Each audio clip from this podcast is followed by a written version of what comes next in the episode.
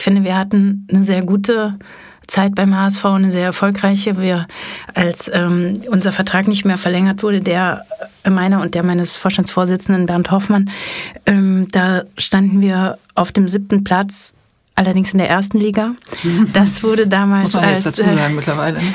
Das wurde damals als äh, eklatante sportliche Krise wahrgenommen und da hat sich das Kräfteverhältnis einfach verändert. Das war schon für mich ich, ich liebe Fußball, das ist so sehr in meinen ganzen verschiedenen Lebensrollen, ist das die Rolle der Sportlerin wahrscheinlich die, die mir, die mir am intrinsischsten ist. Ähm, ähm, ich liebe den Sport, ich habe diesen Job geliebt und ich dachte, ich werde da verrentet und ähm, trotzdem war es dann irgendwann zu Ende. Ich habe das nicht selbst entschieden und das war im Nachhinein eine so dankbare Wegweisung, weil es mir einfach aufgezeigt hat, dass es noch andere Dinge in mir gibt, von denen ich vorher nicht wusste, dass sie da sind und ich schon gar kein Zutrauen gehabt hätte, dass ich dann meinen Weg für mich so auf so eine erfüllende Weise weitergehen könnte.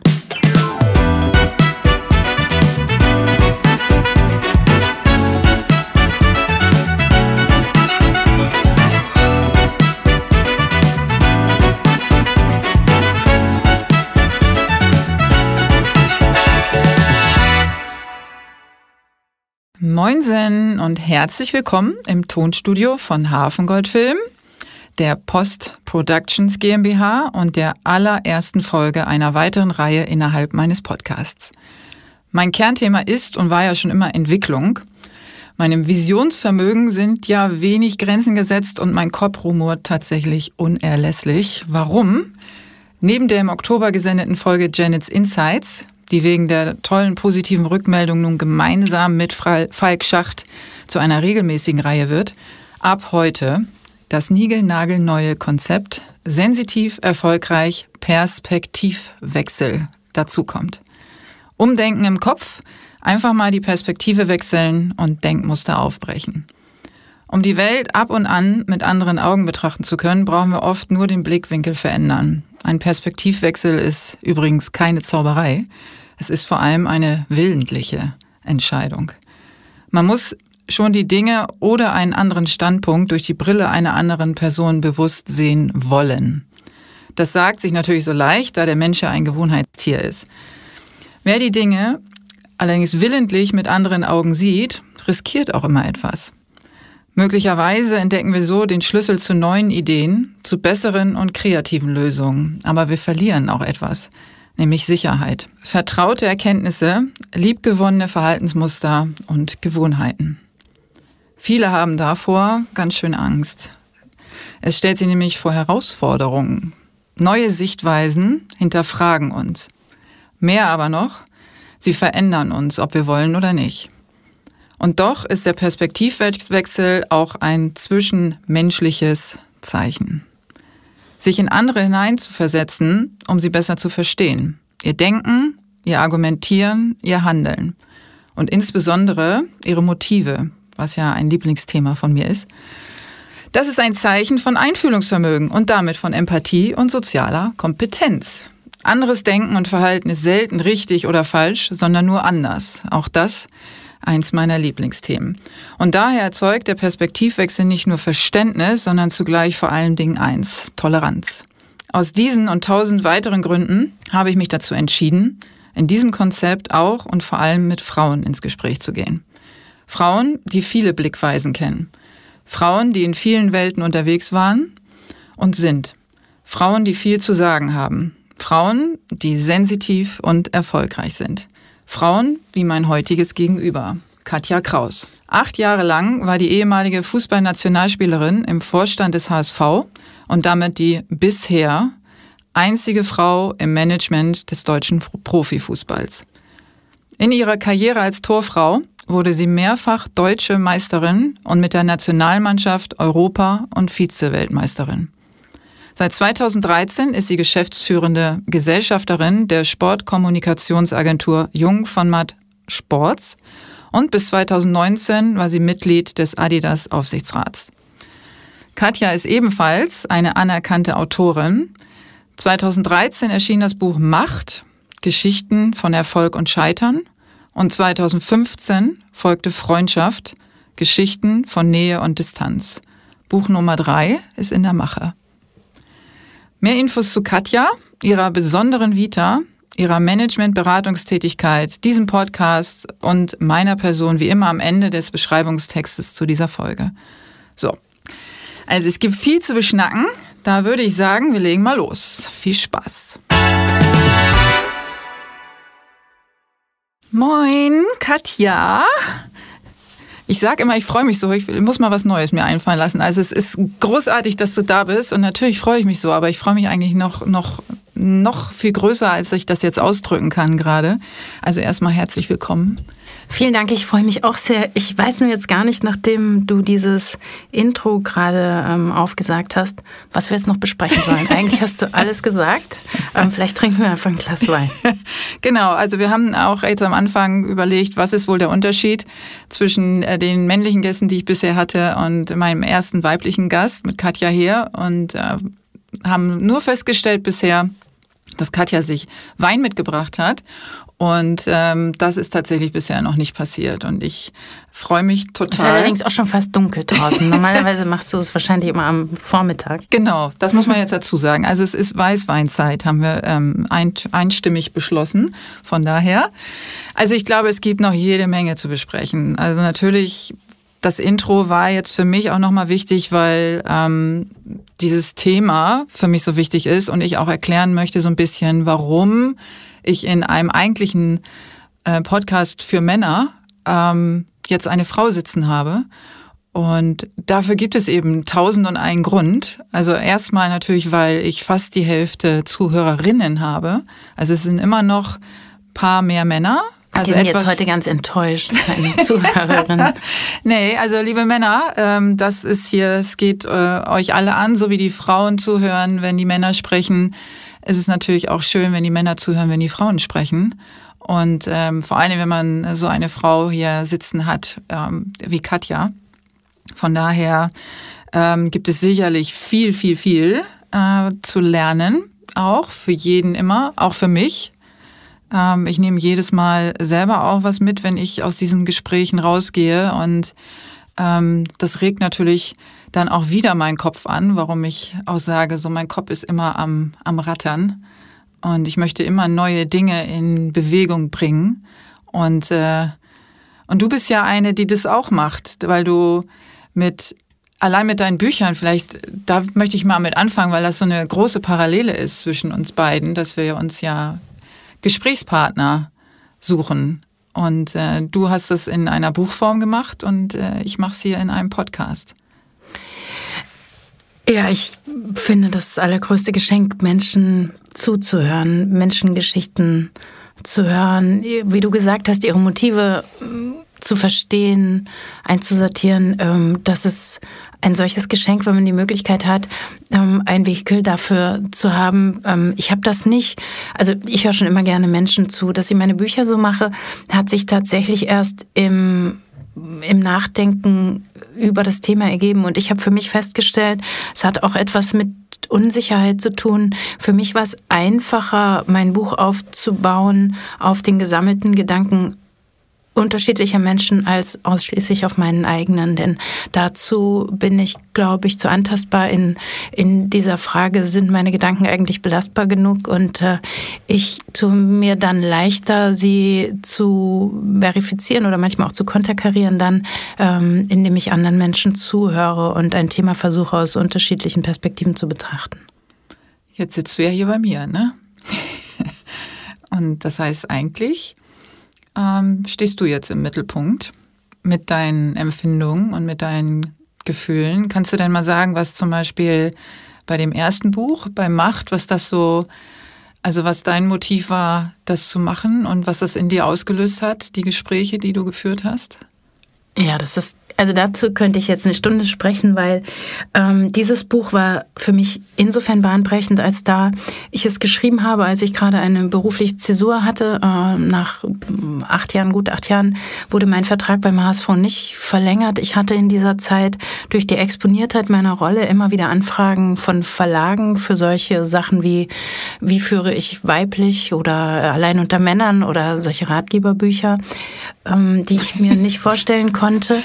Aber ich wollte eigentlich immer gerne schreiben. Ich hatte das immer im Kopf. Und was mich immer fasziniert hat, war die Frage, was macht eigentlich Erfolg aus? Also was unterscheidet Menschen voneinander? Warum sind die einen so disponiert, dass sie mit dem, was sie tun, in die Spitze gehen und andere ganz zufrieden sind, die Dinge für sich zu machen und auch gar keine Resonanz von außen brauchen. Und diese unterschiedlichen Persönlichkeitstypen und die Wege zum Erfolg, das hat mich immer sehr interessiert. Und ich hatte dieses Buch also lange schon im Kopf und das Glück, als dann mein persönlicher Karriereeinbruch kam, äh, leichterdings auch einen Verlag zu finden. Ich hätte sicherlich nicht den Mut gehabt, mit diesem Buchkonzept im Kopf einfach loszuschreiben und danach einen Verlag zu suchen. Ich wusste nicht, ob ich schreiben kann. Aber dann, dann bin ich zu Menschen gegangen, die mich interessiert haben, haben mir deren Geschichte angehört und durch meine eigene ganz akute Erfahrung ähm, des Scheiterns habe ich aus der Geschichte des Erfolges eben auch die Frage nach dem, dem Scheitern und dem Misserfolg äh, angeschlossen. Also ich ähm, habe mich gefragt, was macht es aus, wenn erfolgreiche Menschen plötzlich mit Negativerlebnissen konfrontiert sind? Wie sieht so ein Tag des Rücktrittes aus, wenn er öffentlichkeitswirksam ist? Was kommt eigentlich danach, zum Beispiel im Leben von Sportlern, die eigentlich den Höhepunkt ihrer Berufslaufbahn schon am Anfang ihres Lebens haben? Und tausend Fragen. Und den habe ich versucht, nachzugehen mit unterschiedlichen Menschen aus, aus der Politik, aus der Wirtschaft, aus dem Sport, der Kunst und Kultur. Und das war eine unglaubliche Erfahrung für mich. Also zum einen diese Gespräche mit den Menschen, zum anderen aber auch dann das Schreiben. Ich kam aus der Fußballbranche, die ja total überdreht und hysterisch ist, laut, ähm, und habe dann geschrieben das ist sehr introspektiv, sehr leise, sehr allein auch. Ich war immer Mannschaftssportler. Ich habe zum ersten Mal über eine lange Zeit wirklich etwas ganz und gar allein gemacht.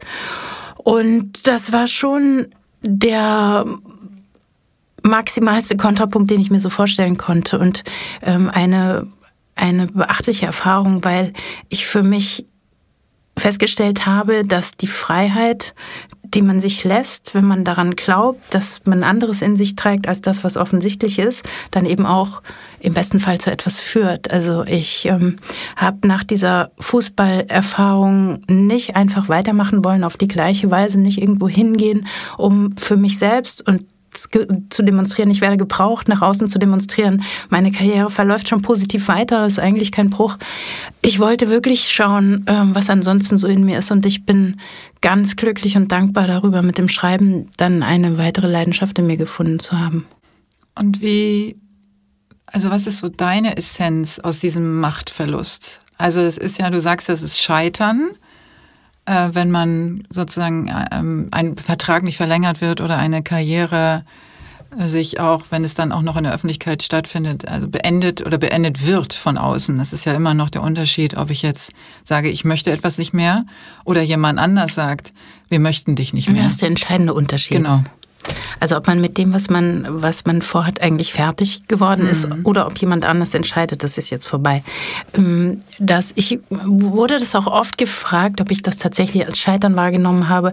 Ich finde, wir hatten eine sehr gute Zeit beim HSV, eine sehr erfolgreiche. Wir, als ähm, unser Vertrag nicht mehr verlängert wurde, der meiner und der meines Vorstandsvorsitzenden Bernd Hoffmann, ähm, da standen wir auf dem siebten Platz allerdings in der ersten Liga. Das wurde damals Muss man als, dazu sagen, mittlerweile. Das wurde damals als äh, eklatante sportliche Krise wahrgenommen und da hat sich das Kräfteverhältnis einfach verändert. Das war schon für mich ich, ich liebe Fußball, das ist so sehr in meinen ganzen verschiedenen Lebensrollen, ist das die Rolle der Sportlerin wahrscheinlich die, die mir, die mir am intrinsischsten ist. Ähm, ähm, ich liebe den Sport, ich habe diesen Job geliebt und ich dachte, ich werde da verrentet und ähm, trotzdem war es dann irgendwann zu Ende. Ich habe das nicht selbst entschieden. Und das war im Nachhinein eine so dankbare Wegweisung, weil es mir einfach aufgezeigt hat, dass es noch andere Dinge in mir gibt, von denen ich vorher nicht wusste, dass sie da sind und ich schon gar kein Zutrauen gehabt hätte, dass ich dann meinen Weg für mich so auf so eine erfüllende Weise weitergehen könnte. Ist das so, dass dieser Impuls von außen für dich ähm, immer elementar ist, um den nächsten Schritt zu gehen? Überhaupt nicht, überhaupt nicht. Ich würde mir wünschen, man findet den selbst. Ich hätte tatsächlich, obwohl ich gerade gesagt habe, ich hoffe, ich werde da verrentet, begannen meine Zweifel daran eigentlich schon zwei Jahre vorher. Also es gab so eine Phase, in der ich mich immer wieder gefragt habe, okay, was gibt's jetzt noch zu entwickeln? Ähm, kann ich der Organisation eigentlich noch genug geben? Habe ich noch die, die Lebendigkeit, die Frische? Gibt die Organisation mir eigentlich noch genug? Ähm, entwickle ich mich auf eine Weise weiter, die, die so meinem Anspruch genügt. Und ähm, da habe ich schon viele Rotweinabende mit zugebracht, um mir diese Frage zu beantworten. Aber natürlich sind die Verlockungen so hoch, dass es ein, ich habe in, in einem Team mit Menschen gearbeitet, die ich am liebsten jeden Tag noch heute um mich hätte. Das war großartig. Die Aufgabe ist, äh, ist extrem öffentlich wahrgenommen, die ist emotional, die ist spannend.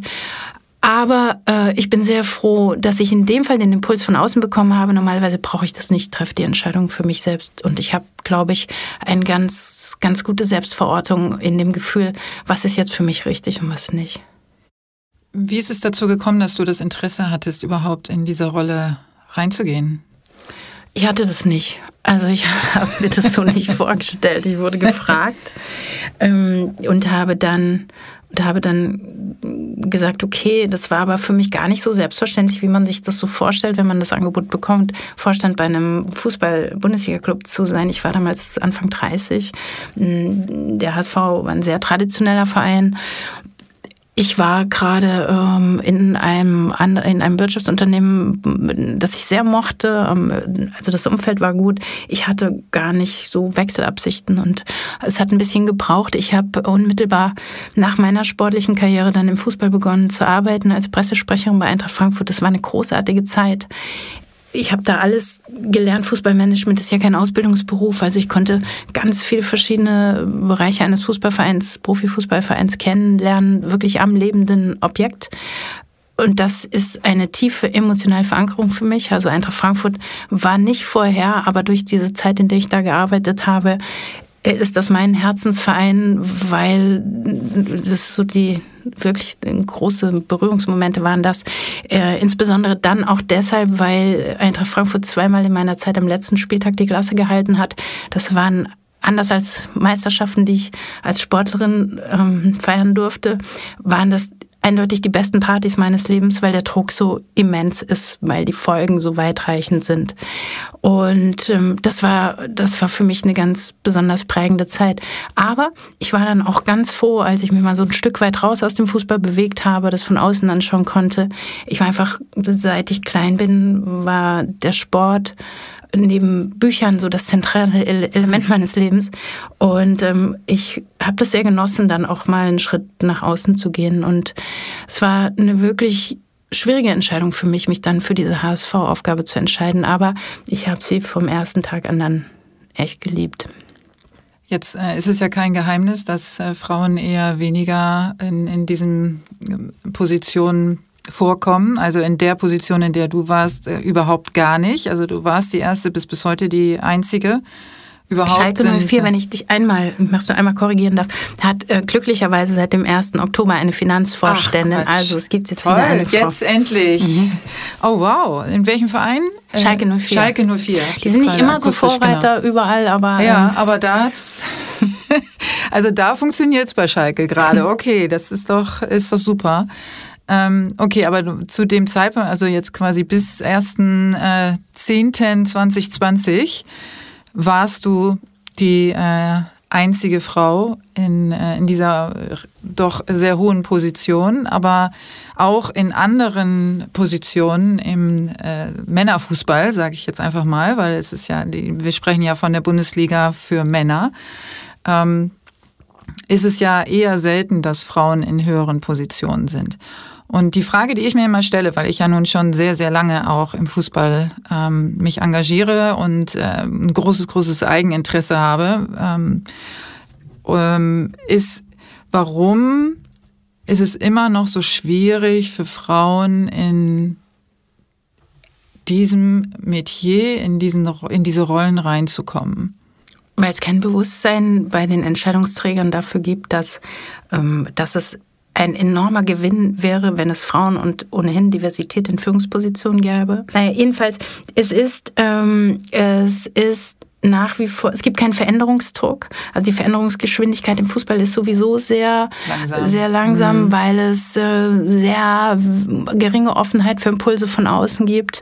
Und ich glaube, äh, dass es dringend notwendig ist, das zu verändern. Ich möchte nur dabei nicht den Eindruck entstehen lassen, dass das eine so therapeutische Funktion ist, die Frauen dabei einnehmen ja, können. Genau. Also es das geht tatsächlich Punkt, auch ja. um andere mhm. Dinge. Also es geht wirklich auch um, um die Ausstrahlung nach außen, also um den Ton, der sich verändert, um die Ausstrahlung nach außen. Es geht einfach darum, dass gemischte Teams bessere unternehmerische Entscheidungen treffen und damit den Profit auch verändern für so einen Verein. Es geht darum, dass auch gerade in dieser Zeit Frauen wieder gezeigt haben, dass sie eine bessere Risikoabwägung haben in einem sehr volatilen Geschäft wie, wie der Fußballbranche zum Beispiel, halte ich das für sehr nützlich.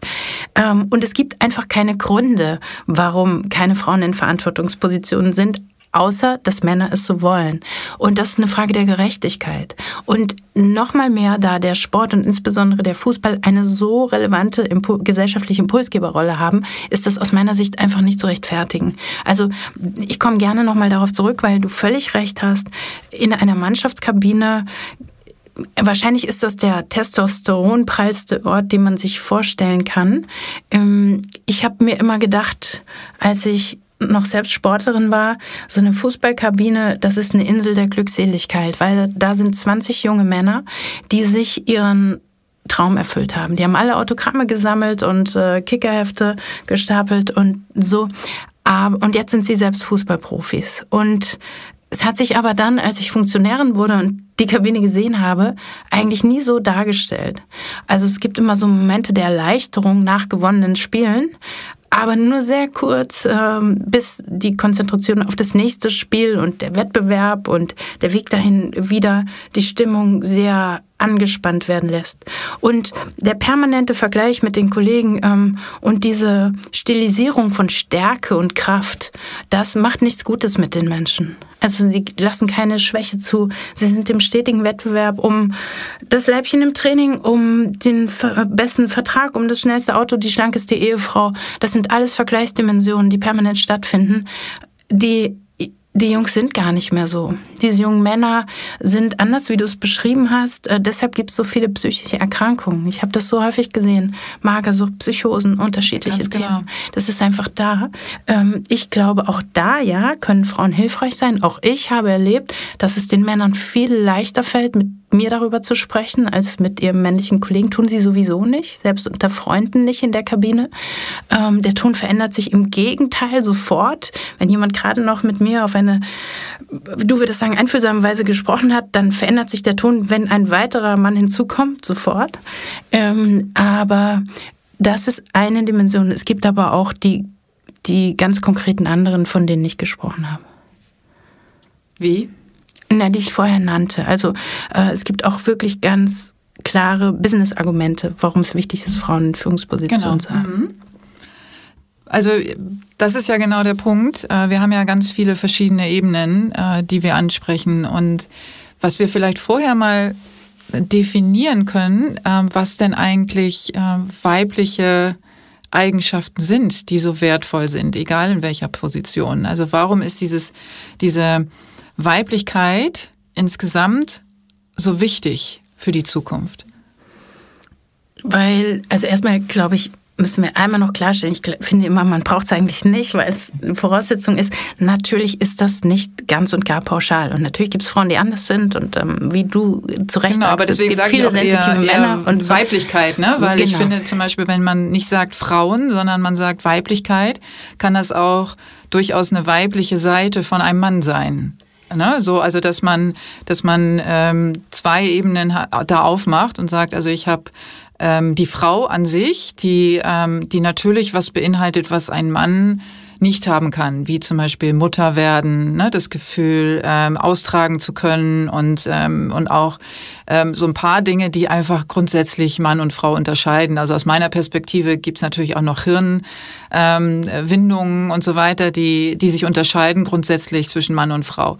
Aber es gibt äh, so ein paar Sachen, die sich überschneiden, wenn wir auch mal so an Yin und Yang denken, wo man, wo in jedem Menschen eine weibliche und eine männliche ähm, Seite auch steckt. Und, ähm, und wenn wir über weibliche Eigenschaften sprechen, gibt es vielleicht auch dann welche oder aus meiner Sicht ganz bestimmt, die auch ein Mann haben kann, die der Zukunft oder auch einem äh, diversen Team guttun können. Das wird sowieso in Zukunft ähm, sich immer stärker angleichen, davon bin ich überzeugt. Also wir sind jetzt ja in so einer Übergangsphase, was das anbelangt. Deshalb glaube ich das sehr wohl und glaube ich tatsächlich auch bei allem Engagement für Gleichheit äh, in Führungspositionen oder grundsätzlich dem Gedanken der Gleichheit ähm, ist es vor allem in, mit der Perspektive begründet, dass wir irgendwann sowieso in einer Gesellschaft leben, in der sich das alles viel, viel, viel näher ist, in der es die Polarität einfach auf diese Weise nicht mehr braucht und das entwickelt sich ja auch gerade schon dahin. Ähm, ich glaube einfach, dass es wichtig ist, eine andere Form von Moderationsfähigkeit zu haben. Empathie ist natürlich ein wichtiger Faktor. Kommunikationsfähigkeit, Interesse an Menschen, Interesse an Details, wirklich bereit zu sein, hinzusehen und möglichst viele Datenpunkte zu sammeln, bevor man zu einem Ergebnis kommt. Also tatsächlich Analyse und, ähm, und Aktion, die aufbaut auf dieser Analyse. Ich glaube ganz stark an Inhaltlichkeit. Ähm, Frauen brauchen einfach nicht permanente Macht- und Kraftdemonstrationen. Sie können sich viel stärker den Inhalten zuwenden. Ich glaube, Frauen sind durch das Leben, das sie, das sie gerade führen, so viel stärker auf Effizienz ausgerichtet. Äh, das gibt so viele Vorteile. Sie haben eine sehr, sehr gute Selbsteinschätzung in aller Regel, neigen nicht dazu, sich zu überschätzen und zu überhöhen und sich damit in schwierige Situationen zu bringen. Also ich glaube, was die Führungskräfte der Zukunft brauchen, ähm, das hat sehr viel von dem, was ich gerade genannt habe und was Frauen erstmal generischer in sich in sich vereinen. Aber natürlich gibt es auch sehr viele und glücklicherweise immer mehr Männer, die diese Eigenschaft mitbringen. Ja, Gott sei Dank. Also hier saßen ja schon ein paar, also oder mir gegenüber an unterschiedlichen Orten vielleicht, ähm, die aus meiner Perspektive da als, als auch als Vorreiter oder als Vorbilder äh, fungieren.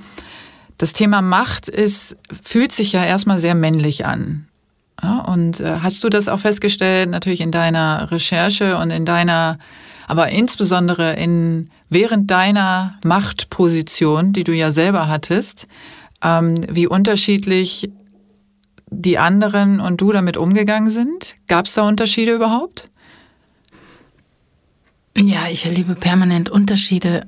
Es ist tatsächlich sehr männlich determiniert, ähm, weil Männer sich auch viel leichter tun, Macht zu reklamieren, weil sie Macht auch sehr viel stärker unter Beweis stellen müssen. Frauen lehnen den Begriff häufig schon ab. Also dabei ist ja erstmal nichts Negatives darin, Macht zu haben, sondern die Frage ist, wie man mit der Macht umgeht. Und äh, wir haben aber alle sehr viele Negativbeispiele im Kopf, an denen wir uns dabei orientieren. Also sehr schnell ist man bei Machtmissbrauch und ähm, Frauen tun sich deshalb sehr schwer. Also Macht als, als Begriff ist sehr negativ beleumundet. Ich wurde auch immer über Jahre als die mächtigste Frau im deutschen Fußball benannt. Ich konnte damit nicht so viel anfangen, weil sich Macht ja nicht anfühlt. Also man sitzt nicht abends zu Hause beim Rotwein und, und liest ein Buch und denkt, heute war ich wieder unheimlich mächtig. Also das, das stellt sich nicht dar. Es stellt sich eher sogar im Verhalten und in der Zuschreibung von anderen dar. Ich habe auch, ähm, in, wo ich dieses Intro vorbereitet habe, bin ich natürlich auch auf solche Beschreibungen gekommen. Also die, was ich dann recherchiert habe, dass ganz oft äh, die mächtigste Frau im deutschen Fußball kam, was bei mir auch ausgelöst hat, dass ich das auf keinen Fall sagen will. Weil das für mich ähm, natürlich, also erstmal negativ besetzt ist auch, der Begriff Macht, weil es ähm, als nächstes kommt dann direkt Machtmissbrauch. Es ja, schürt aber eine ist, Menge ne? Erwartung. Ja. Also ich habe ganz viele Menschen gesehen, die zu mir kamen und eine klare Vorstellung davon hatten, wie man als Frau sein muss, wenn man eine solch exponierte Rolle hat. Mhm. Und äh, das ist dann immer, dekonstruierte sich dann immer im Gespräch. Es war immer wieder ganz interessant zu sehen. Aber tatsächlich gibt es da eine ganz klare Rollenerwartung. Die da ist? Eine Form von Durchsetzungsstärke, Härte womöglich auch. Aber anders, also ich äh, habe immer wieder erlebt, dass äh, mir Leute gesagt haben, ach, ich habe sie mir ganz anders vorgestellt. Okay, anders heißt, also was, ähm, also härter? Ja, ich glaube tatsächlich, wahrscheinlich Härte ist, das ist so negativ besetzt, aber wahrscheinlich irgendwie auf den ersten Blick durchsetzungsstärker so sichtbarer. Sichtbarer meinst du mhm. nicht, dass du nicht durchsetzungsstark wärst, sondern dass es nach außen äh, in einer anderen anders genau. sichtbar wäre? Ja, genau. Ich glaube, eine andere Sichtbarkeit. Wie, dann, das ist natürlich spannend. Ne? Also Durchsetzungsfähigkeit, wie sieht das denn aus? Ja, ich glaube, dafür gibt es ganz unterschiedliche Formen, aber das ist etwas, was man, was man dann immer sagt. Was ja übrigens auch viele Frauen, die diese harten, harten Wege in die Spitze gegangen sind in den letzten Jahrzehnten in Wirtschaftsunternehmen, in der Politik, auch im Sport, wenn es auch da nur vereinzelt war, aber auch Spitzensportlerinnen, die mussten schon auch alle ganz schön kämpfen. Und äh, häufig war es einfacher dann an irgendeiner Stelle die, die Geflogenheiten der Männer anzunehmen und die Spiele mitzuspielen, als den eigenen Weg zu gehen. Das kann man ihnen gar nicht verübeln, finde ich. Ähm, aber ich halte es für so dringend notwendig, zum einen, dass diese Frauen es anderen jüngeren Frauen leichter machen. Also nicht sagen, die sollen mal den Weg dahin gehen, weil dann werden sie auch dickfällig. Ich glaube nicht an Dickfälligkeit und ich glaube auch nicht, dass man harte Wege gehen muss. Ich glaube, es muss unser Anliegen sein, es nachfolgenden Frauen leichter zu machen. Ähm, und ich halte es für genauso wichtig, dass Frauen auf dem Weg in die Spitze insbesondere ihre spezifischen Eigenschaften bewahren und äh, einbringen, weil sonst nutzt uns all diese Diversität nichts, wenn, wenn wir versuchen, auf dem Weg in die Spitze uns äh, immer stärker anzugleichen. Wir müssen die Unterschiedlichkeit feiern und, und äh, bewahren. Das ist das Wesentliche dabei. Total. Also ich habe gerade so auch so überlegt, ähm, äh, ich bin ja ein großer Freund eben von, äh, das wissen glaube ich auch meine Hörer mittlerweile, weil ich so oft erwähne, von nonverbaler Kommunikation. Ähm, und wenn ich dich frage, wie sieht denn Durchsetzungsfähigkeit aus, dann hat natürlich jeder sofort so ein Bild vor sich. Ne? Jemand, der sich aufbaut, jemand, der, wenn man wenn wir auch über Fußball sprechen, der sich vielleicht dann auch ähm, körperlich durchsetzt, ja, also sich und dann gewinnt. Ja, durch, also das ist so dieses, ähm, ich baue mich auf, ich, äh, ich renne oder ich gehe, ähm, auch wenn auch gegen den Willen anderer, die mir entgegenkommen, äh, setze ich mich durch. Und äh, also auch eben, wie gesagt, gegen den Willen anderer. Oder ähm, ich gewinne gegen andere, die sich vielleicht auch durchsetzen wollen. Und das hat für mich eine, äh, eine nonverbale Aussage, die ähm, die man neu schreiben muss tatsächlich. Also man muss es sich angucken und muss sagen, okay, aber warum kann ich jemand, der, der vielleicht auch leise ist ähm, und sich ähm, nicht so bewegt und nicht ähm, sich anderen so entgegenstellt, auf eine ganz andere Art und Weise mit einer ganz anderen Form von, ähm, von, von, von Prägung ähm, und von, von sichtbarer Ruhe sich ebenso durchsetzen und auch als durchsetzungsstark gelten. Weil wir, weil wir diese Bilder im Kopf haben, weil wir die Glaubenssätze über, über Jahrzehnte zementiert mhm. haben. Warum kann nicht jemand exzellent führen, der jung ist? Wir mhm. setzen immer Führungskompetenz gleich mit Alter, mit Erfahrung. Das haben wir über ganz viele Jahre so gelernt und auch so hierarchisiert. Wir müssen diese Erfahrung ist ein ganz wichtiger und wunderbarer Wert, aber es ist nicht der einzige und vielleicht gar nicht mehr der zentrale, ehrlich gesagt. Und deshalb ähm, müssen wir das immer wieder in Frage stellen und die Glaubenssätze verändern. Das ist das Schwierigste überhaupt. Wenn wir jetzt über Macht reden würden, würde ich heute ein neues Buch über Macht schreiben, würde ich vor allem über die Macht von Glaubenssätzen schreiben, weil ich glaube, wir haben nichts Machtvolleres. In unseren Köpfen passieren so viele Einordnungen den ganzen Tag, die, äh, die wir über den Haufen werfen müssten, um wirklich, wirklich beweglich zu sein als Gesellschaft, um, um uns dem Tempo auch anzupassen, der Veränderung eigentlich passiert. Ich bin dabei übrigens. ich unterstütze das Projekt. Ähm, Glaubenssätze neu zu schreiben, finde ich, äh, äh, finde ich großartig und passt einfach auch wie Faust aufs Auge zu dem Thema, also zu Perspektivwechsel, weil es genau diesen, diesen, die andere Seite auch mal zeigen soll. Also die Perspektive zu wechseln. Und wie du auch sagst, das ist so, Glaubenssätze sind ja auch, bieten ja auch so eine Sicherheit. Ich weiß, was ich vor mir habe. Ich habe da jemand, der durchsetzungsstark ist, obwohl wir heute mit einem gesunden Menschenverstand auch wissen eigentlich, dass jemand, der sich so aufbaut und einfach drauf losrennt und andere umrennt, am Ende ähm, gar nicht dieser, also nur oberflächlich durchsetzungsstark vielleicht ist, auf den ersten Blick, aber nicht unbedingt für die Sache tatsächlich wertvoll ist. Also für das Thema, was durchgesetzt werden soll. Oder ob das Thema überhaupt wichtig ist, durchgesetzt zu werden. Und, ähm, und ich glaube, dass wir unfassbar bequem sind äh, in der Gesellschaft und im Fußball natürlich noch mal äh, um ein Vielfaches mehr, warum auch Dinge so lange dauern, bis sie sich verändern, ähm, weil, wie du auch sagst, es gibt keinen Veränderungsdruck. Ja, es funktioniert ja irgendwie und es läuft ja immer weiter und es wird auch immer weiter gefördert und es gibt immer genug Leute, trotz äh, äh Pandemie und so weiter, die am Fußball interessiert sind. Und ähm, diese, diese andere Sichtweise einzugehen, bedeutet einfach auch etwas Neues. Also etwas Neues zuzulassen und sich auf etwas Intro Neues gesagt, einzulassen. Du genau. hast es in deinem Intro gesagt, dass uns dabei was verloren geht und dass es ein Risiko ist. Darüber habe ich nachgedacht, also oder denke ich seither nach, weil ich frage mich, ist das tatsächlich so? Also ist Glaubenssätze zu verändern tatsächlich ein Risiko? Oder ist nicht das größere Risiko, in ihnen weiterzuleben, weil man dann relevante Entwicklungen ja tatsächlich verpasst? Also unbedingt, man, man, unbedingt. Also aus meiner Perspektive sowieso. Also äh, das ist halt nur diese, ich glaube, dass die Mehrheit der Gesellschaft ähm, immer noch sich, wenn sie vor der Entscheidung stehen, ähm, etwas zu behalten, wo sie sich sicher fühlen, oder etwas zu verändern, wo sie sich unsicher fühlen und wo sie nicht wissen, was auf sie zukommt, die meisten sich immer noch dafür entscheiden, auf der sicheren Seite zu bleiben und die wenigsten sich trauen, in dieses Unbekannte zu gehen oder etwas Neues zu gestalten, obwohl das so wahnsinnig wichtig ist, ähm, das zu tun, um tatsächlich etwas zu bewegen, also in Bewegung zu geraten und dann auch ähm, neu überhaupt etwas äh, prägen zu können, braucht es ja dann auch Zeit. Das heißt, es braucht genug Leute, die das dann auch ähm, umsetzen und äh, und ich habe immer,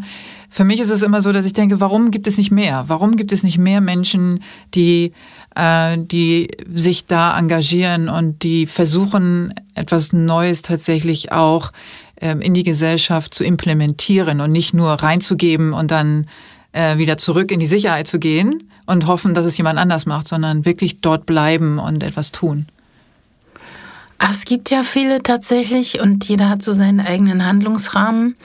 Aber ja, ich glaube, alles, was du sagst, ist richtig und es beginnt aber mit dem, mit dem Bewusstsein dafür und das Bewusstsein gibt die Möglichkeit, etwas zu verändern. Ich, ich bin auch permanent mit meinen Glaubenssätzen konfrontiert und das, was einem, einen am unmittelbarsten damit konfrontiert, mit der eigenen Enge, ist einfach Leben mit Kindern. Ja, ähm, das wollte ich gerade sagen, ja. Stellen das ja. ständig in Frage und, äh, und mir wird dann meine eigene Kleinheit oft so bewusst und wie lange ich mit bestimmten Stereotypen auch tatsächlich lebe und, äh, und wie schwierig es übrigens auch ist, so manches über Bord zu werfen, weil ich, weil es einfach mein Wertekorsett ist und das ist viel eher das ähm, noch stärker als das Risiko ist es wirklich so das Hand, der Handlauf, also ich habe es einfach so lange so gelernt und auch für mich wirklich verortet, dass es richtig ist. Ähm, ich glaube daran aber nicht. Also, weißt du, um wieder auf den Fußball zurückzukommen, es ist einfach eine Kompetenz von Führungskräften oder Trainern, um es in diesem Bild zu lassen, mm, damit umzugehen, dass Spieler heute anders sind, andere Motivationsfaktoren haben, äh, anders, natürlich völlig anders auf Autorität reagieren, dass sie einen ganz anderen Führungs- und Kommunikationsanspruch haben. Das ist einfach eine andere Situation. Und dann gibt es Trainer, die das intellektuell nicht schaffen zu verstehen. Und dann gibt es Trainer, die das emotional nicht schaffen. Also die zwar intellektuell verstehen, okay, andere Generation, ich muss meine Instrumente verändern, die aber nicht drüber wegkommen, dass der Spieler sich in der Kabine mehr vor dem Spiel mit seiner Frisur beschäftigt als äh, mit der Haarfrisur als mit den Laufwegen seines Gegenspielers. Ich komme darüber nicht weg. Und ich glaube aber, wenn man eine gute Führungskraft sein will, dann muss man genau da ansetzen und aufhören, es zu bewerten, sondern als oder verändern zu wollen, sondern als Gegebenheit annehmen und dafür die richtigen Instrumente finden. Also es braucht die eigene innere Flexibilität, ähm, darauf zu reagieren, weil es ist nicht veränderbar. Und es ist okay. Es ist auch nicht schlechter. Es ist anders. Und ich erlebe das mit meinen Kindern den ganzen Tag und ich weiß auch, wie schwer das ist. Aber ich glaube, es sollte schon der Anspruch sein. Ich glaube, gute Führungskräfte ähm, bekommen das gut hin. Und da sind ja auch viele Diskussionen, die geführt werden, ob es jetzt um Frauenquote und so weiter geht. Also ist insbesondere in Vorständen und Aufsichtsräten, ähm, die eben ganz viele Führungskräfte installieren, auf, äh, also nicht nur im Fußball, aber auch auf ganz vielen anderen Ebenen, ist da nicht gefragt, ähm, mehr diese ähm, Weiblichkeit oder eben mehr diese Kompetenzen, diese weiblichen Kompetenzen mit reinzubringen? Auf jeden Fall. Also ich bin sehr engagiert in diesem Thema. Ähm, ich glaube dringend daran, dass es das braucht. Ich glaube, dass es das für die Ausstrahlung nach außen braucht. Ich glaube, der Fußball hat sich in den letzten, in den letzten Jahren, aber nochmal verstärkt durch diese Krise der letzten Monate, ähm, tatsächlich von der Gesellschaft auf eine ungute Weise entfernt. Ich glaube, es geht darum, wieder, wieder sich sehr viel stärker als Teil der Gesellschaft zu sehen und diese Rolle auch wirklich aktiv und bewusst wahrzunehmen. Ich glaube, dazu gehört auch wirklich Veränderung, dazu gehören neue Führungskräfte, dazu gehören Frauen, dazu gehört Diversität, dazu gehört, dass der Fußball diese Vorbildfunktion annimmt, dazu gehört es wirklich gesellschaftlicher Impulsgeber wieder zu sein. Ähm, und natürlich braucht es dafür auch Frauen, also davon bin ich überzeugt. Gibt es gute Beispiele, die du nennen kannst? Also wo es zum Beispiel schon so ganz gut funktioniert? Also jetzt äh, Trainer oder, ähm, oder ein Funktionsteam oder irgendetwas, wo du sagen kannst, also da ähm, kenne ich jemanden oder weiß ich, äh, da ist diese, dieses Einfühlungsvermögen und eben auch dieser Umgang mit den Spielern heutzutage ähm, schon da, da funktioniert das. Ähm, bei Trainern meinst du? Zum Beispiel? Also ja, ich finde das der absolute Positivbeispiel, aber das ist jetzt äh, tatsächlich, das ist jetzt nicht sehr kühn, das zu behaupten, ist eindeutig Jürgen Klopp, der, mhm. der das auf eine eindrucksvolle Weise macht, die, die Spieler ich glaube, der liebt seine Spieler erstmal, damit geht's los. Also es gibt ja auch Trainer, die können Spieler erstmal per se schon mal grundsätzlich nicht leiden. ähm, Jürgen Klopp, der liebt die, glaube ich. Also der hat die wirklich gern und der respektiert sie und gibt ihnen auch das Gefühl, sie wichtig zu nehmen. Und ähm, das macht er schon auf eine sehr besondere Weise. Also mit einer sehr, sehr guten Mischung aus Respekt Respekt, Kommunikation, äh, dem Bewusstsein dafür, dass die Spieler tatsächlich Vertrauen brauchen in eine Führungskraft, indem er eben aber auch mit Inhalten überzeugt. Also es geht nicht nur, äh, es geht nicht nur über Motivation. Und ich glaube, da, da vergisst man bei ihm ganz häufig auch diese inhaltliche Ebene, weil es geht nicht mehr, also man ist nicht mehr auf diesem Niveau über so lange Zeit, wenn die Spieler nicht absolutes Vertrauen in die richtigen inhaltlichen Lösungen haben. Und die gibt der Trainer nun mal vor. Äh, das ist die Essenz ich glaube, dass es wichtig ist, dass die Menschen und übrigens über den Sport hinaus, er ist auch ein Role Model für Führungskräfte in der Wirtschaft oder, oder überall, wo es tatsächlich für äh, Führungskräfte, motivierende Führungskräfte braucht. Ähm, aber es ist so, am Ende nimmt sich Jürgen Klopp aus meiner Sicht auch selbst nicht so ernst. Und das muss man erstmal als Grunddisposition mitbringen. Also eine gewisse Distanz zu sich selbst und eine sehr, sehr, sehr präzise Einschätzung dessen, was man kann und was man nicht kann. Und das hat ja alles, also bringt einfach sehr viele Dinge zusammen. Man sollte das anstreben, ähm, gerade im Sport raussuchen, was, was davon wirksam sein kann. Aber es ist schon wichtig, dass Führungskräfte auch glaubwürdig sind, indem sie sie selbst sind. Und dann schafft man sich so einen Instrumentenkasten an, aber am Ende bildet sich auch immer das ab, was ist. Und ähm, deshalb wunderbar, wenn ganz viele Menschen versuchen, dem nachzueifern. trotzdem sollten Sie nicht verzagen auf dem Weg, wenn Sie nicht sind wie Jürgen Klopp, weil Jürgen Klopp ist einfach ein Ausnahmemensch. Ja, also ich würde damit auch nicht sagen, Sie sollen ihn kopieren. Ähm, nur vielleicht genauer hinschauen, wie er, also was seine Umgehensweise ist. Ne? Also was äh, ist sein Stil, um dann das natürlich abzugleichen und zu reflektieren mit sich selbst. Ne? Also ich bin ja ein großer Freund von Authentizität und du hast ja auch noch was angesprochen, ähm, was, was auch für mich und auch für viele, die ich berate, die hier zuhören, total wichtig ist. Wie kann man eigentlich Authentizität leben oder wie findet man da auch hin? Also du berätst ja auch, du machst ja auch ähm, Managementberatung, ist ja auch etwas, was du für dich, ähm, ich weiß nicht, ob man sagen kann, entdeckt hast, aber was sich vielleicht ergeben hat. Vielleicht kannst du dazu gleich kurz was erzählen.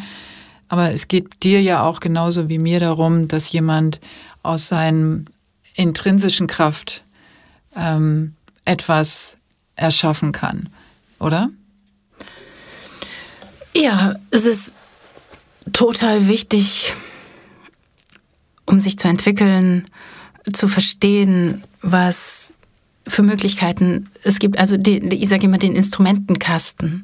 Aber alles geht von dem Menschen aus, also es geht von dem aus, wer man selbst ist. Deshalb liegt allem zugrunde, das erstmal zu wissen.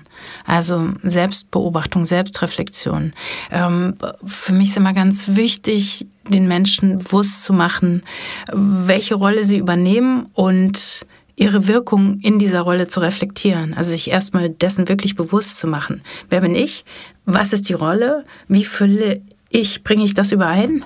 Und wie also, und dann beobachte ich, wie ich aus dieser Rolle heraus auf die Menschen wirke. Und das am allerbesten auf Basis des eigenen inneren Kerns, möglichst nah da zu bleiben, führt dazu, dass man, glaube ich, auf eine gesunde Weise auch mit maximalem Druck umgehen kann. Weil man immer wieder äh, zurückfindet. Also weil die Verortung, man sucht nicht permanent nach der eigenen Verortung, äh, das entbehrt einer enormen Kraftaufwendung, wenn man das tut. Also wenn man immer wieder ähm, erstmal zurückfinden muss zu sich selbst, dann, dann verwendet man dafür, darauf viel Zeit und Kraft. Definitiv. Also ich nenne das immer den, äh, den innersten Kern eines Baums. Wenn der steht, ähm, dann kann der Baum schwer umfallen, weil der, äh, der Grundstock, also die Verwurzelung und der innerste Kern eines Baums wenn der da ist und du dir dessen bewusst bist, mit allen Verwurzelungen und so weiter, dann ähm, kann man dich nicht so leicht umschmeißen. Dann Aber ist das genau das, wo du hin, äh, wo, wo man sich so ein bisschen äh, drauf verlassen kann, man selbst. Genau, und damit meine ich nicht so Fraglosigkeit oder Zweifelsfreiheit an diesem Kern überhaupt nicht, sondern, sondern nur das Bewusstsein für sich mhm. selbst. Also ich bin zum Beispiel total zweifelnd und, und stelle alles immer wieder in Frage, aber das ist mein Kern. Also da kann mhm. ich immerhin zurück, ich weiß das. Und ähm, das ist trotzdem nicht fragil, obwohl es immer in Bewegung ist. Und ähm, das meine ich, glaube ich, mit dem, mit dem Kern. Man muss das einfach wissen. Und ja, das finde ich total schön, dass du das sagst, weil es hat nichts damit zu tun, immer stark zu sein. Das ist, glaube ich, auch ein großes Missverständnis, mhm. sondern ähm, zu erkennen, wer man wirklich ist. Und da gehören eben auch die äh, vermeintlichen Schwächen, also ich weiß gar nicht, äh, ist auch so ein Wort, was ich eigentlich überhaupt nicht mag, Schwäche, was aber vielleicht fürs Verständnis ganz gut ist.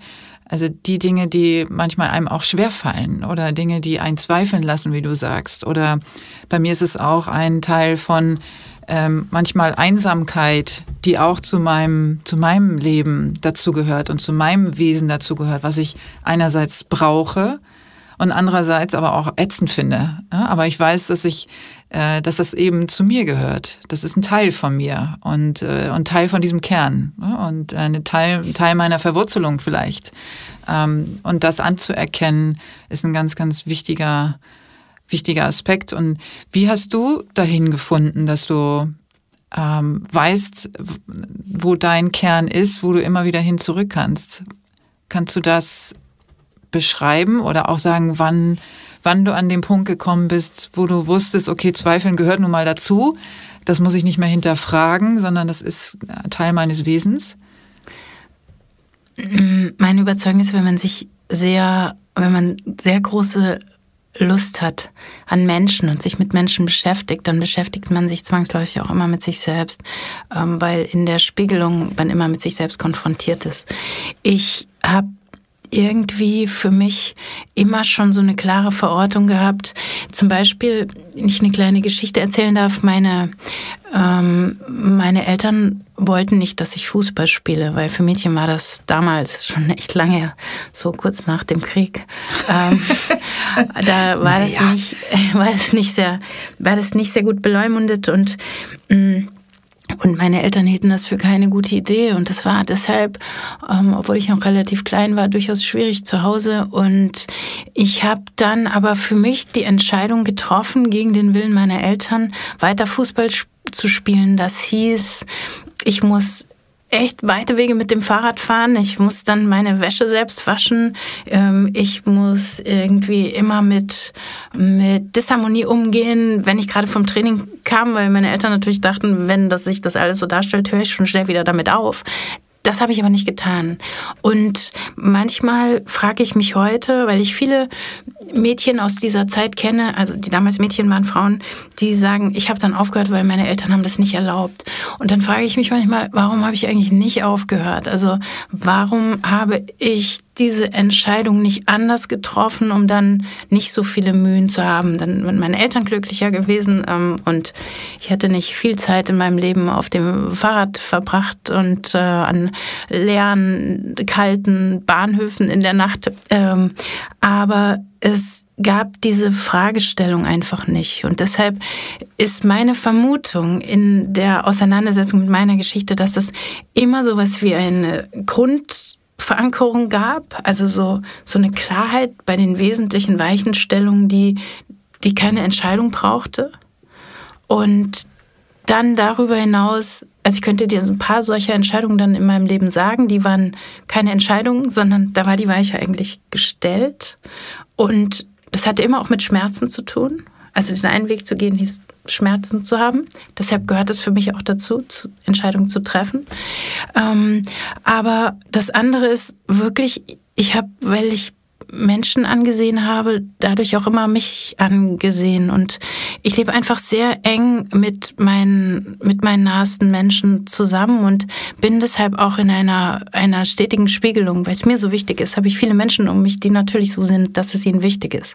Ich habe viele langjährige Beziehungen, aus denen dann immer heraus so auch sich meine Lügen und Mauscheleien so auftun, weil wenn ich denke, hm, das ist mir zum ersten Mal passiert, dann ist sehr schnell jemand da, der sagt, nee, das hast du da und da und da auch schon so gemacht. Das passiert, wenn man, wenn man so mit Menschen lebt.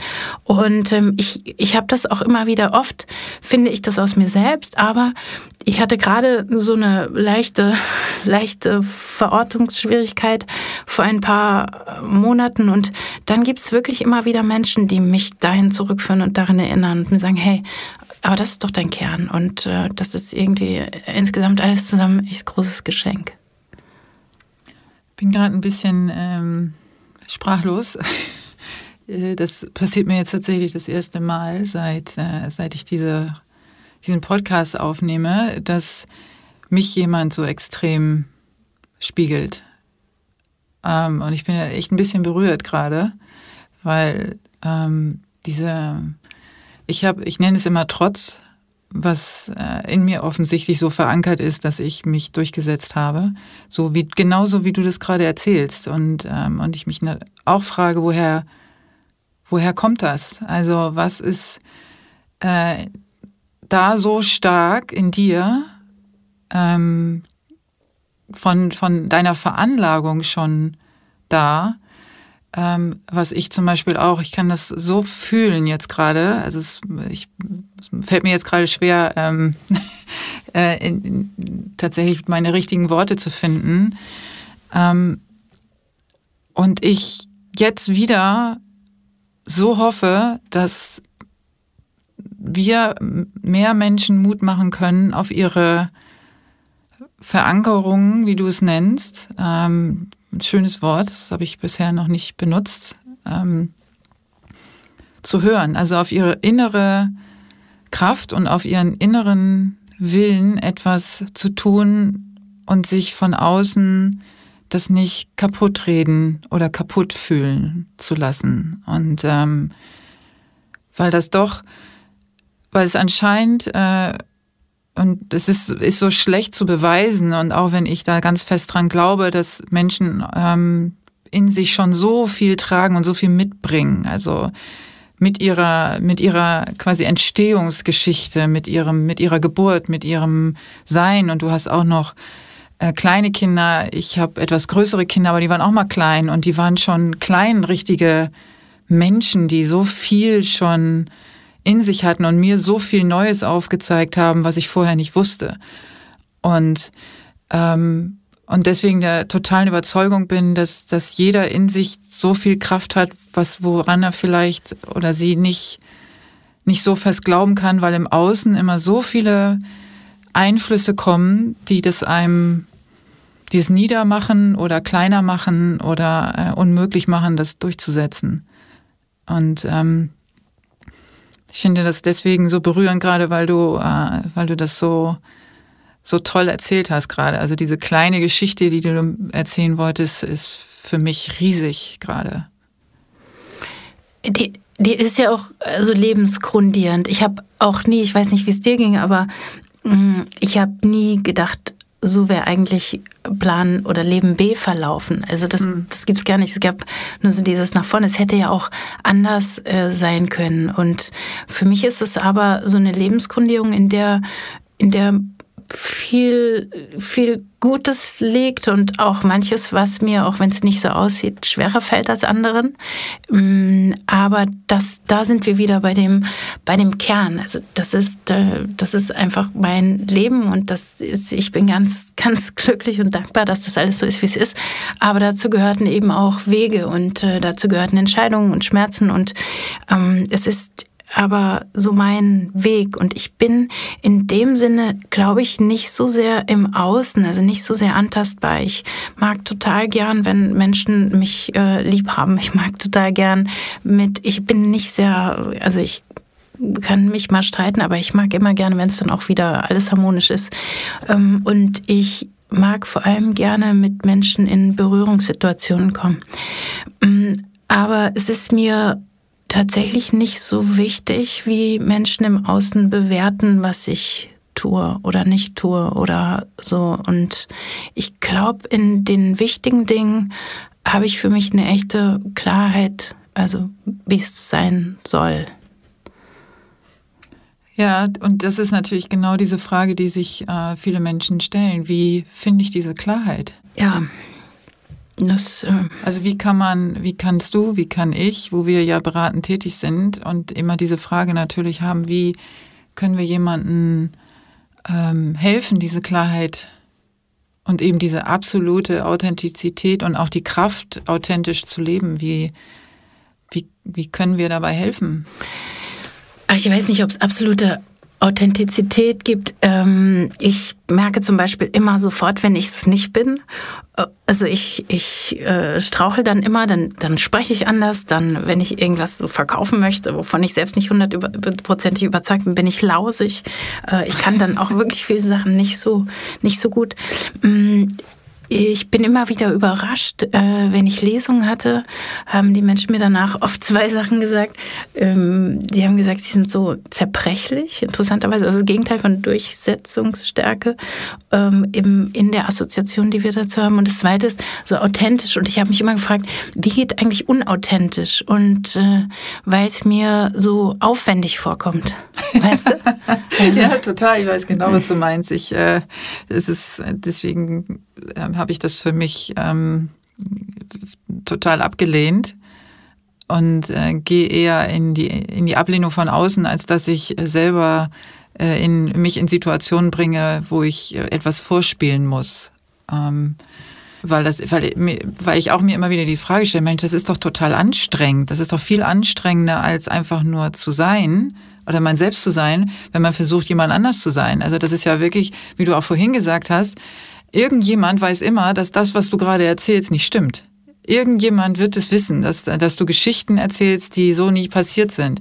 Das heißt, diese, diese Lüge baut sich ja dann auf der nächsten Lüge, auf der nächsten auf. Und, Und äh, das Gerüst Manchmal sind das ja nicht mal bewusste Lügen. Es ja, aber es sind so, äh, sind so, so, so, so Geschichten, nennen wir sie vielleicht mal, die ähm, an die man sich natürlich selber erinnern muss, erstmal, und, und dann auch ähm, selber glauben muss, vielleicht auch. Also es ist ja auch oft so, dass man äh, tatsächlich denkt, das ist so passiert, obwohl das vielleicht nie passiert ist. Also das äh, ist ja auch kein großes Phänomen, sondern kommt oft vor, weil es eben unterschiedliche Sichtweisen gibt auf äh, Situationen. Und aber diese diese Anstrengung, die dahinter steckt, äh, ein Bild von sich nach außen äh, darzustellen, erscheint mir immer wahnsinnig groß. Wir haben doch so schon so viel, ähm, was auf uns einströmt und womit wir dealen müssen. Und, und das lenkt halt total von den Inhalten ab. Ja. Es gibt eigentlich so viel inhaltliche Dinge, um die man sich kümmern könnte und sollte. Und äh, das nimmt so viel. Deshalb ist es für mich auch so schwierig, mir noch so wirkliche Aufgaben in einer klassischen Unternehmensstruktur vorzustellen, weil alles, was so politisch ist, was mit so viel mit Machtkonstrukten zu tun hat, mit Vergleichssituationen und so, da, das kostet so viel Energie und auch darin setze ich große Hoffnungen in, in zukünftige Führungsstrukturen, weil das weniger wichtig wird und dadurch, glaube ich, viel, viel produktiver. Ich glaube, das äh, haben wir ja gerade auch aktuell erlebt ähm, mit äh, Amerika, wo dann wirklich zwei ganz unterschiedliche Strukturen aufeinander getroffen sind oder immer noch aufeinandertreffen, ähm, was eben auch das, äh, die Beschreibung von Macht oder ähm, wo man auch dann eben von Machtmissbrauch sprechen kann. Und es wurde auch viel darüber gesprochen, dass jetzt weibliche Leader oder weibliche Präsidenten eines Landes mit der Pandemie auch anders umgegangen sind als männliche, wo ich immer noch sage, okay, es gibt auch ein paar Männer, die eben mit dieser äh, weiblichen Energie oder einer anderen Form von, ähm, äh, von Einfühlsamkeit, die sie besitzen, auch gut umgegangen sind damit. Das also, stimmt, aber es gibt schon ein paar spektakuläre ja, Negativbeispiele. Ja, absolut. Das beginnt einfach mit der Rhetorik. Ähm, mhm. Das beginnt auch da wieder mit Kraftdemonstrationen. Und ja, ähm, ich bin überzeugt, dass Frauen auch in solchen Situationen einfach eine, eine exzellente Risikoabwägung haben. Und auch diese Frage, was ist eigentlich das inhaltlich Sinnvollste, immer anderen Dingen voranstellen. Ja. Also das habe ich ja auch ähm, mit Falk in, in, der, in unserer Insights-Folge auch besprochen, haben wir über Angela Merkel ja auch äh, gesprochen, wo ich sage, sie ist halt, sie hat sich als Person nie in den Vordergrund gestellt, sondern immer, wie du sagst, den Inhalt und die Sache. Und äh, ob man sie jetzt eben mag oder nicht, aber es ist äh, tatsächlich so, dass auch glaube ich, viele auch erst durch diesen Vergleich, der jetzt erstellt wurde, überhaupt äh, festgestellt haben, wie viele oder welche weiblichen ähm, Führungs- äh, oder äh, Lieder in Ländern es überhaupt gibt. Ja, das, also es gibt ja auch gerade eine Menge Beispiele von wirklich inhaltlich starken Akzenten von Frauen, die sich einer Sache verschrieben haben und sie nach vorne bringen mit aller Kraft. Gar nicht mal mit der Frage, what's in for me, sondern vielmehr noch, also völlig egal, was es sie kostet. Sie machen machen es einfach, weil sie, weil sie davon überzeugt sind. Und das ist, das ist wirklich sehr eindrucksvoll. Also die Heldinnen dieser Zeit sind schon Frauen. Auf jeden Fall. Also du weißt ja, dass ich auch ein paar Helden kenne. Und äh, natürlich auch, ähm, also ich bin ja eine Frau, also ich möchte auch, und das äh, vielleicht an dieser Stelle auch betonen, ähm, dass ich für diese Heldinnen auch ähm, stark kämpfe und und ein äh, ganz, ganz großes Bedürfnis habe, dass sich da mehr bewegt und mehr tut. Und vielleicht auch, hier auch nochmal gesagt, dass es deswegen für mich auch so ein großes Interesse ist, äh, diese, die Sensitivität von Männern ähm, mehr in die Öffentlichkeit zu bringen, mehr in die Gesellschaft zu implementieren, weil ich einfach glaube, dass wir dann gemeinsam, also wir Frauen mit diesen Männern, äh, tolle Sachen bewegen können und äh, Seite an Seite sozusagen und nicht äh, gegeneinander. Dann glaube ich fest, äh, also deshalb äh, mehr Frauen in Führung heißt auch für Männer anders sein zu können in Zukunft. Also einen anderen Männertypus, viel mehr Raum zu geben, äh, viel weniger Anpassungen an, an etablierte Rollenmodelle. Das verändert einfach Systeme insgesamt radikal. Und auch die Situation für Männer, die einfach anders leben wollen. Ganz genau. Und eben auch andersrum. Ne? Also ich glaube, das eine bedingt so das andere. Also wir Frauen ähm, haben die Kraft, jetzt hoffentlich äh, diese, ähm, diese Systeme zu verändern. Und gleichzeitig, wenn der Mann dann entgegenkommt und sagt, ich möchte aber auch nicht mehr äh, diesem Rollenbild des, äh, des Mannes, der äh, stark und durchsetzungskräftig und so weiter im Außen ist. Ich möchte auch mal leise sein. Ich möchte auch weich sein. Ich möchte auch meine einfühlsame Seite zeig zeigen. Und wir kommen uns entgegen. Wir müssen halt jetzt so nochmal kämpfen, ne? Also das ja. ist halt, äh, sind halt so die Lukaschenkos, die, äh, die noch kämpfen um, um den Machterhalt. Und deshalb ist es so wichtig für dieses Anliegen für Veränderung wirklich, wirklich auch engagiert zu sein. Denn äh, ähm, je mehr Menschen auf die Straße gehen, desto weniger gefährlich ist es für diejenigen, die auf der Straße sind. Und ähm, ich glaube, die Veränderung wird kommen. Wir haben jetzt nur gerade ein Momentum ähm, und auch wieder so ein Weichenstellungsmomentum und deshalb sollten wir die Kraft gerade darin verwenden, die Veränderung wirklich voranzutreiben glaube, das ist tatsächlich jetzt von außen auch nochmal mit, mit voller Wucht auf uns gestoßen, ähm, mit dem großen, großen Fingerzeig. Ne? Also jetzt, jetzt, müsst, jetzt müsst ihr was tun, ihr Menschen. Ne? Mhm. Und zwar alle gemeinsam, und zwar alle auf der ganzen Welt. Ne? Also das äh, fühle ich so, dass es eben kein Thema ist, wo wir sagen, es ist jetzt nur verortet in bestimmten Ländern oder in bestimmten Schichten, sondern es äh, geht einfach um uns alle, überall.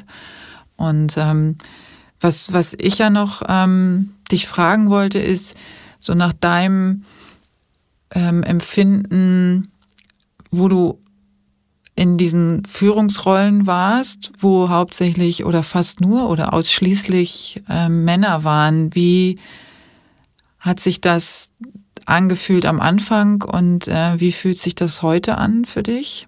Ist das ein Unterschied? Heute habe ich das ja nicht mehr am Anfang. Als ich meine Berufslaufbahn begann als Pressesprecherin bei Eintracht Frankfurt, da war der Widerstand wirklich vehement. Also ich habe das überhaupt nicht verstanden. Das äh, war dann nach meinem Studium. Ich hatte aufgehört mit meiner eigenen sportlichen Karriere und begann diesen Job und dachte, alle freuen sich jetzt, dass ich da bin. Äh, diese Stelle wurde auch tatsächlich damals neu geschaffen. Das war Mitte der neuen, Anfang der 90er Jahre. Und äh, dann war der Widerstand riesig. Also ich war eine junge Frau, kam gerade von der Uni und war dann ähm, Pressesprecherin bei Eintracht Frankfurt und das fand, äh, fanden die wenigsten Leute relativ witzig. Dem Verein ging es damals insgesamt nicht so gut. Die Kinder haben ihre Sparschweine geschickt und ähm, die Struktur war nicht so, dass ich davon getragen war. Ich konnte da aber dadurch wiederum alles machen. Es war total frei, gestaltungsfrei. Ähm, das war eine großartige Zeit. Aber am Anfang bin ich sehr gestrauchelt, weil, weil ich den Widerstand überhaupt nicht verstanden habe. Und ich habe irgendwann dann aber realisiert, dass darin auch eine große Chance liegt. Also in der Exponiertheit und in den Amplituden ähm, war, die, war eine hohe Aufmerksamkeit, die dafür gesorgt hat, dass ich dann relativ schnell auch andere Möglichkeiten bekam. Und irgendwann habe ich begonnen, es als Chance zu sehen. Und dann hat es sich tatsächlich über die Zeit verändert, als ich zum HSV kam. Gut, da war ich dann Vorstand direkt. Ähm, eine Funktion verleiht immer Autorität. Und da waren die Ressentiments sehr viel weniger direkt als in vorherigen Positionen. Das ist einfach so. Also ich komme noch aus einer Zeit, ich habe in der Zeit Fußball gespielt, als nach jedem Spiel die Leute Trikottausch gerufen haben und so. Also es war noch anders. Ich, ich war das einfach gewohnt, exponiert zu sein in dem, was mein, mein Herzensthema war. Und ähm, beim HSV war das dann schon tatsächlich anders. Immer noch exponiert, aber weniger unmittelbar in den Widerständen. Was bedeutet für dich exponiert in diesem Zusammenhang? Naja, also es gab halt keine anderen Frauen, deshalb hat man da schon, schon immer besonders drauf geschaut. Also wenn ich Fehler gemacht habe, wurde das besonders bemerkt. Wenn ich was Gutes gemacht habe, manchmal auch.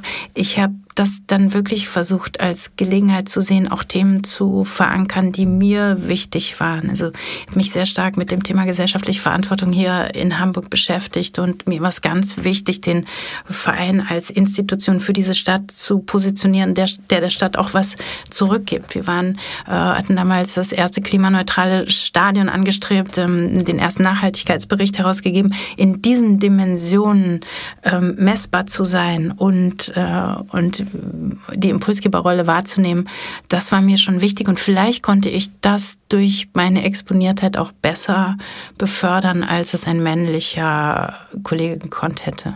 Ich kenne das Gefühl, anders zu sein, also weil ich lebe, wie ich lebe, war ich, seit ich klein bin, irgendwie anders. Ähm, und ich war auch in meinem Sport immer glaube ich, ich habe mich immer anders gefühlt, weil ich immer sehr beschäftigt war mit meiner eigenen Rolle, mit meiner Leistung. Ich ich glaube heute, dass, da bin ich aber irgendwann auch mal vor Jahren in einem Interview erst drauf gekommen, dass ich für mein Berufsleben einigermaßen gewappnet war, weil die härteste Erfahrung für mich war, dass meine Mannschaft durch meine Fehler verloren hat.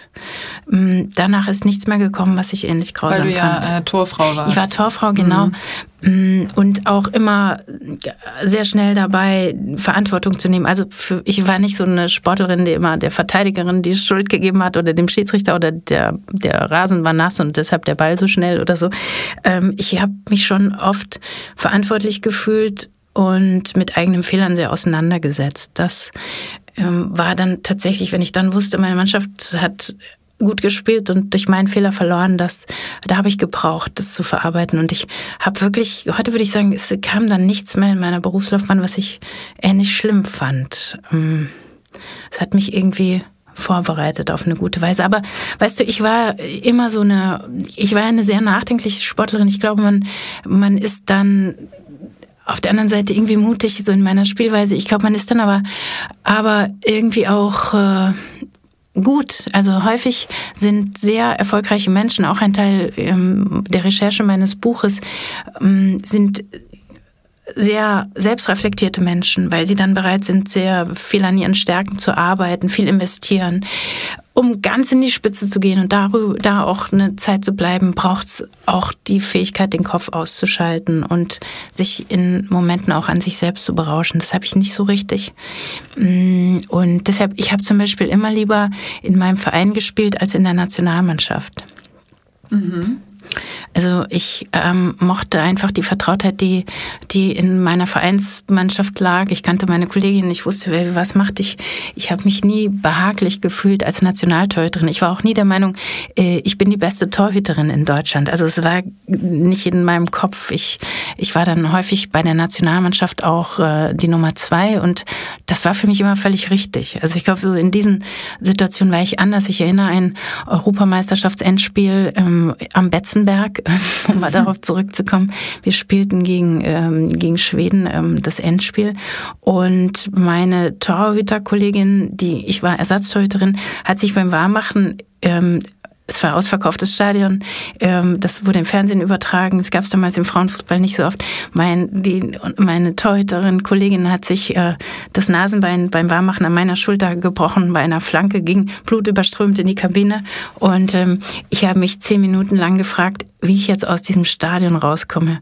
Also wie ich es jetzt schaffe, unbemerkt dieses Stadion zu verlassen. Ich hatte kein Geld natürlich, hatte Stollenschuhe an und ähm, es gab damals auch noch keine Handys und solche Sachen. Ich dachte, oh Gott, auf gar keinen Fall möchte ich hier jetzt spielen. Und ähm, Glücklicherweise kam dann Manuela Goller, so ist die Torhüterin damals aufs Feld zurück.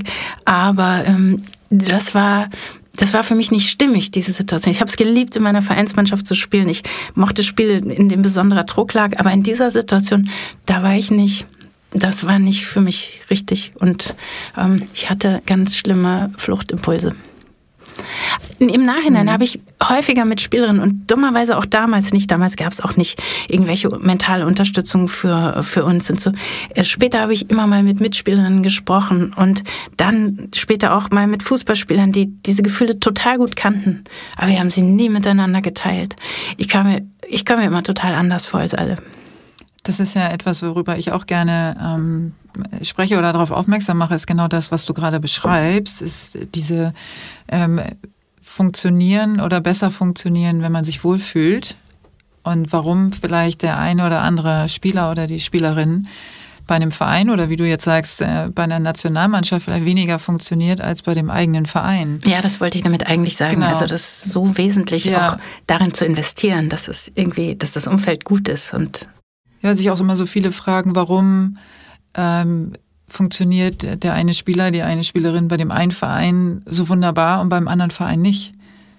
Oder und, auch Trainer. Oder ja, weil das so viel mit zusammenhängt, ne? Mhm. Weil mit dieser, mit, mit, gerade wenn man ein ähm, besonders äh, sensitiver Mensch ist, ja, und das bist du ja auch. Und das sind halt eben viele, viel mehr, und das hast du ja auch gerade gesagt, das betrifft viel mehr ähm, Sportler und Sportlerinnen, als wir überhaupt wissen und als die Sportler und Sportlerinnen selbst mhm. ja, wissen, weil eben nicht kommuniziert wird, weil es weder innerhalb, also intern kommuniziert wird, noch wird es im Außen kommuniziert. Und ähm, und jeder trägt das so mit sich selbst rum und macht sich seine Gedanken für sich selbst und, äh, und, und leidet vielleicht sogar ein Stück weit darunter und hat aber niemanden, äh, wo man darüber auch sprechen kann. Und, und das finde ich halt eben auch einen ganz, ganz wichtigen Punkt, äh, gerade in solchen ähm, Bereichen, dass es Menschen gibt, mit denen man sich dann austauschen kann. Also dass solche Themen einfach auch normal werden. Ähm, dass dass auch festgestellt wird, nicht du alleine bist nur anders, sondern es gibt auch noch andere, die sich anders fühlen.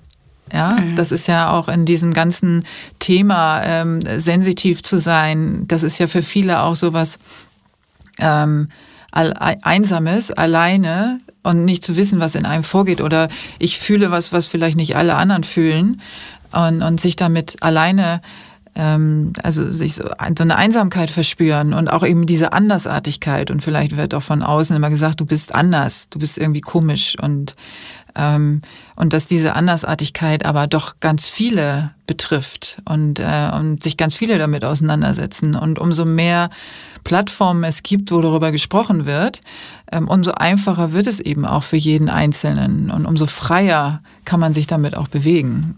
Ne? und miteinander mhm. darüber sprechen.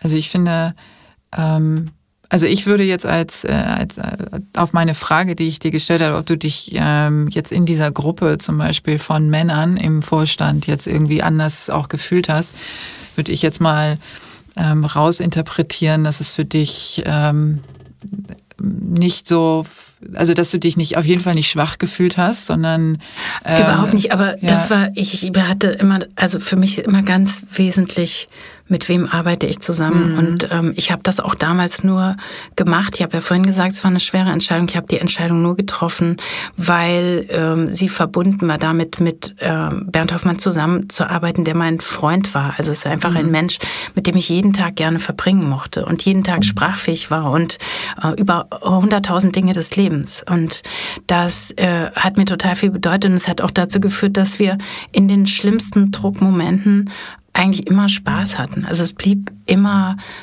lustig und wir hatten so eine Grundloyalität, ein Grundverständnis, das hat das einfach getragen und das ist mir total wichtig. Also ich kann das nicht allgemeingültig sagen, weil in dem Fall war es eine so besondere Konstellation, auch mit dem damaligen Sportvorstand Dietmar Beiersdorfer, der ein wunderbarer Mensch ist und ähm, das war einfach das war einfach besonders und schön. Und nein, ich habe mich da in dieser Konstellation in keinem Moment schwach gefühlt. Das äh, finde ich super. Also jetzt persönlich tatsächlich für dich auch, äh, was ja sicherlich vielen, die in eine solche Situation kommen und die keinen der anderen kennen und äh, vielleicht eher auch in eine ablehnende Haltung reingeraten, ähm, denen geht's ähm, wahrscheinlich leider immer noch anders. Also das ist, äh, ist ja genau das Thema, was wir auch vorhin angeschnitten haben. Ähm, ob jetzt äh, Frauenquote, ja, nein, ist sicherlich auch nochmal eine andere, eine andere Plattform. Ähm, was für mich jetzt nochmal auch zum Ende wichtig ist, ist ja immer, dass mein Gast mein, meinen Hörern oder den Menschen da draußen was mitgibt. Und äh, wir gehen mal davon aus, dass genauso viele Männer wie Frauen wie sonst auch zuhören. Du meinst, jetzt hört uns noch jemand zu, nach all der Zeit, all den ganzen persönlichen Geschichten? Ich bin nicht sicher. Aber für alle, die durchhalten, möchte ich gern noch etwas Sinnhaftes sagen. Ja, da würde ich mich extrem drüber freuen. Leg einfach los, was auch immer dir äh, in den Sinn kommt.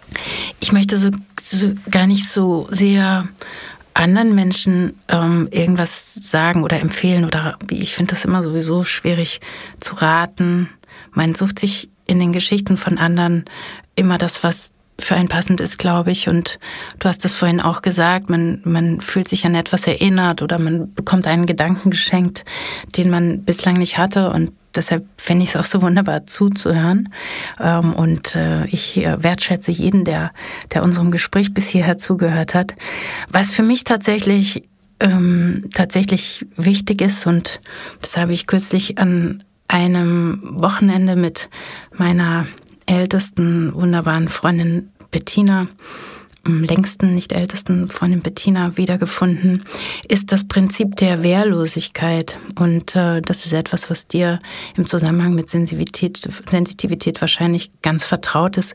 Ähm, die allermeisten Menschen verbinden damit nichts Positives. Ich glaube tatsächlich ähm, an dieses Prinzip, an den Versuch, wehrlos durchs Leben zu gehen. Das ähm, meine ich im Sinne von sich nicht abzuschotten, sich nicht zu wehren, sich nicht ins Verhältnis zu setzen, sondern durchlässig zu sein. Also die Dinge passieren zu lassen, anzunehmen und nicht äh, und sich nicht abzuschotten dagegen. Ich für mich persönlich liegt darin der größte Gewinn und ich glaube aus dieser Lebenshaltung die Menschen zu lieben und so durchs Leben zu gehen liegt ein hohes Maß an Wehrhaftigkeit für die richtigen Dinge.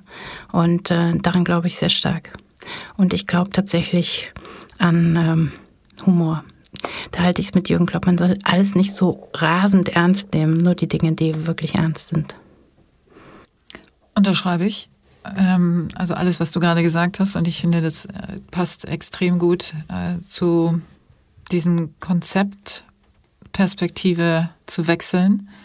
Äh, weil wir haben so viele Sachen jetzt besprochen, äh, die man aus unterschiedlichen Perspektiven vorher betrachtet hat und Wehrlosigkeit mal als Kraft zu betrachten, ähm, ist einfach äh, das beste Beispiel für, äh, für, für eine andere Blickweise einzunehmen. Und mir ist die ganze Zeit auch der Gedanke gekommen, Durchsetzungskraft.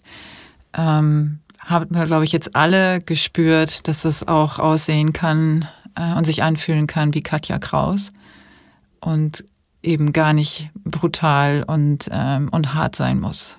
Und äh, vielleicht ist das ein Anfang, um ein neues Bild zu schaffen. In diesem Sinne, ähm, ich will eigentlich gar nicht aufhören, aber ich glaube, es Jetzt ist ein guter wir mal Punkt. ein Glas Wein endlich. genau, ich glaube, es ist, es ist tatsächlich. Und es ist wirklich dunkel. es ist wirklich dunkel. Es ist wirklich dunkel. Ähm, wir hören jetzt einfach auf und ähm, es war sehr schön, danke. Ja, also für mich war es, äh, ich bin wirklich, ich habe so ein bisschen Herzklopfen äh, die ganze Zeit gehabt. Äh, vorher natürlich, weil ich ja immer ein bisschen aufgeregt bin, aber es hat sich eigentlich eher gesteigert während der Folge, weil es mich so tatsächlich so extrem berührt hat. Und ähm, deswegen sage ich jetzt einfach mal ganz schnell Tschüss, Katja. Danke. Danke für deine Offenheit. Danke tschüss, für deine. Tschüss, tschüss. Tschüss.